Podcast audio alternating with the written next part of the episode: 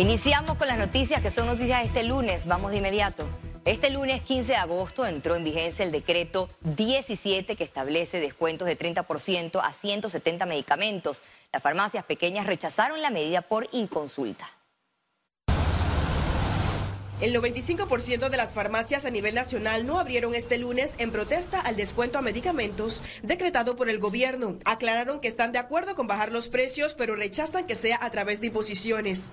Nosotros no podemos aceptar otro descuento adicional, otra imposición, porque ya tenemos el 20% de descuento de los jubilados, que es un impuesto que hemos pagado por 30 años y no nos lo ha reconocido el Estado ni en subsidio fiscal ni en nada. Quiero decirle algo alto y claro, señor presidente Cortizo. Recuerde algo, el Señor Jesús es el que pone rey y quita rey. Y usted no ha sido sabio para este país.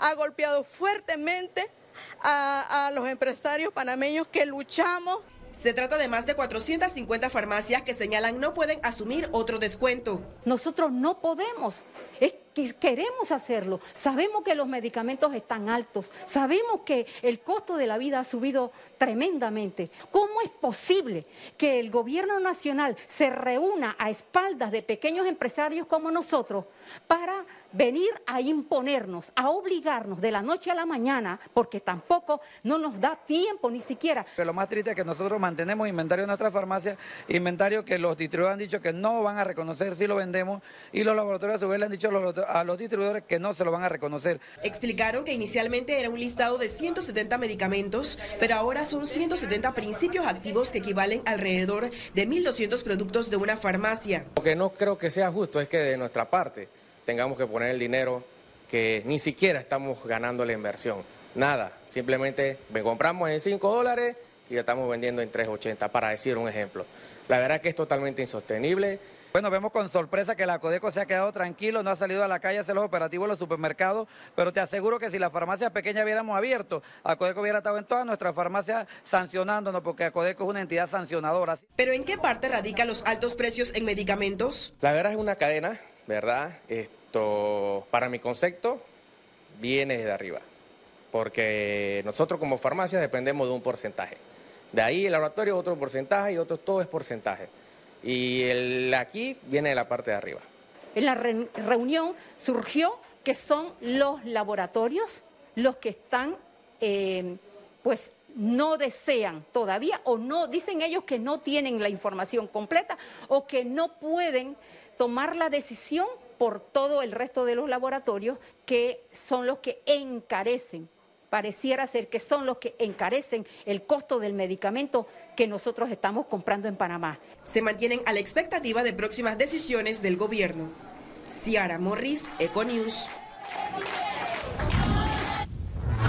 Este lunes inició el proceso de recolección de firmas de los precandidatos por la libre postulación.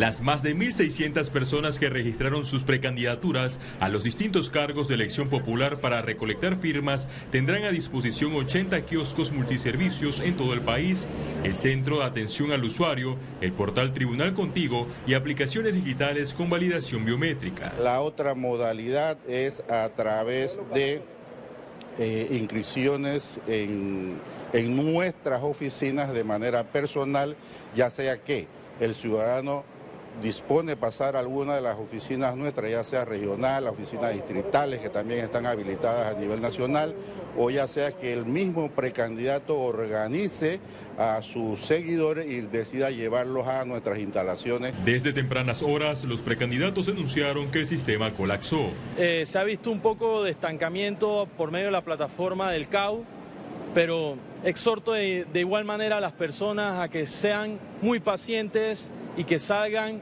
con la cabeza en alto a buscar esas firmas. El problema que estamos teniendo es un problema que ya prevíamos, que era el tema del colapso o la saturación de la página web del Tribunal Contigo. El mecanismo más confiable en este momento es eso, los kioscos, las sedes del tribunal, pero lo que se espera es que los mecanismos que ha habilitado el tribunal para este proceso, que es el virtual, que son las llamadas y las aplicaciones, logren cumplir con su cometido. Incluso algunos aspirantes no aparecían en la información del tribunal electoral. Algunos nombres no aparecen en el kiosco, por lo menos me acabo de topar que mi nombre no, no está en la lista.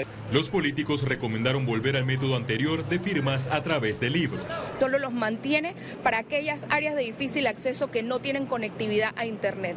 Eso resta, obviamente, una de las opciones, dejando cuatro opciones para nosotros los precandidatos, especialmente en el área de la capital.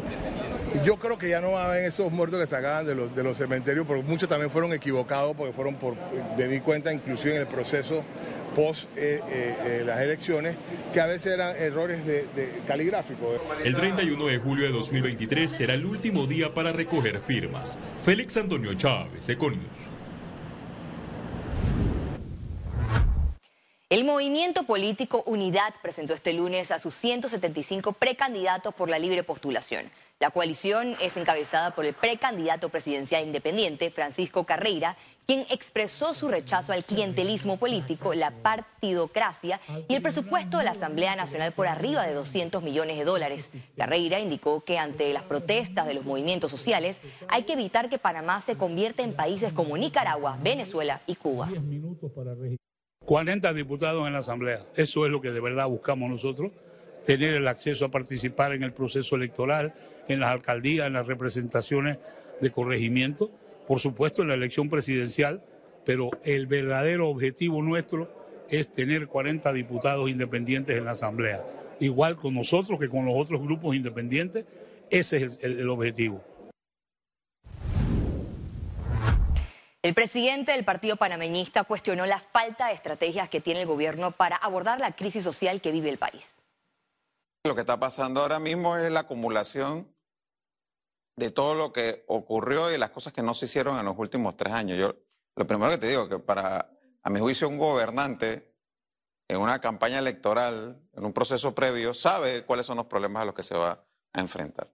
Y tiene una responsabilidad y una ventana de oportunidad que son los primeros meses de gobierno para adelantar los temas que son los más prioritarios y quizás los más complejos. Los hermanos Martinelli y Linares saldrán en libertad en enero del 2023, según reveló las fichas técnicas de los dos convictos de la Oficina de Prisiones del Departamento de Justicia de Estados Unidos. Los hermanos Luis Enrique y Ricardo Alberto Martinelli, hijos del expresidente Ricardo Martinelli Berrocal, se declararon culpables de haber lavado 28 millones de dólares que la empresa constructora brasileña Odebrecht pagó a cambio de contratos con el Estado panameño. Las autoridades rescataron a seis mujeres víctimas de trata de personas durante la operación Galaxy que se desarrolló en los sectores de Paitilla y de Argentina en la ciudad de Panamá en una operación realizada entre la Fiscalía Especializada contra la Delincuencia Organizada y la Policía Nacional, logró la liberación de seis mujeres de nacionalidad colombiana que presuntamente estaban sometidas a explotación sexual.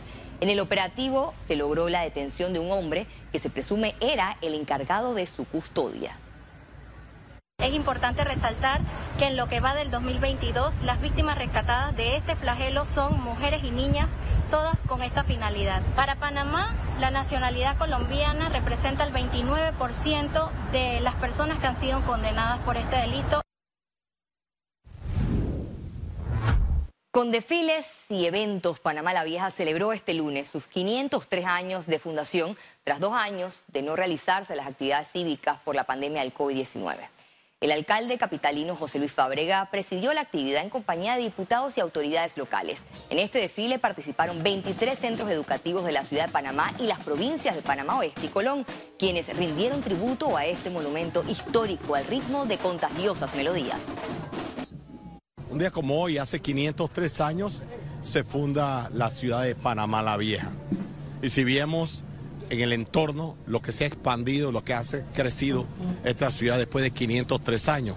26 corregimientos, más de un millón de ciudadanos panameños y panameñas pujantes, honestos, trabajadores, alegres. En fin, creo que debemos de sentirnos orgullosos de nuestras raíces, de dónde venimos, dónde estamos y hacia dónde queremos llegar. Interesante el tema. Economía. El Instituto de Mercadeo Agropecuario reactivó las ventas de alimentos en las agrotiendas con productos básicos de primera necesidad. A tempranas horas de este lunes, los consumidores acudieron a la agrotienda ubicada en el mercado de la cadena de frío en la provincia de Chiriquí para adquirir productos como arroz, aceite, azúcar, entre otros.